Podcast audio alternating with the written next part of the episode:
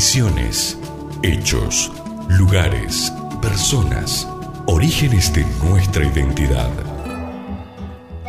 La localidad de Cerro Corá registra su nacimiento oficial con un decreto nacional del 20 de febrero de 1894, en el que a favor de una colonización espontánea en 1895 ya tenía 1.278 habitantes, la mayoría de los cuales se dedicaban al cultivo de tabaco. El 24 de julio de 1895, por decreto del gobernador Balestra, se constituye la primera comisión de fomento integrada por Miguel Echart, Federico Chevalier, Domingo Subigaray, Bernardo Osmond y Gaspar López. En 1911, Cerro Corá se había convertido en eje de los dominios que comunicaban la región del río Paraná con la del río Uruguay.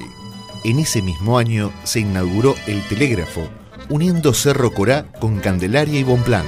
Aquí se realiza anualmente en el mes de octubre la fiesta provincial de la frutilla. También tiene expectativas de que el Centro de Interpretación de la Naturaleza Don Rodolfo permite incorporar a esta localidad al mapa turístico de Misiones.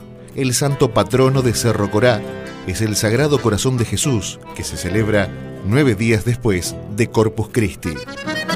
Nuestra región conserva los objetos, nombres, lugares y vivencias que dieron origen a nuestra identidad. Desde Candelaria, antigua capital de las misiones jesuíticas, para toda la región.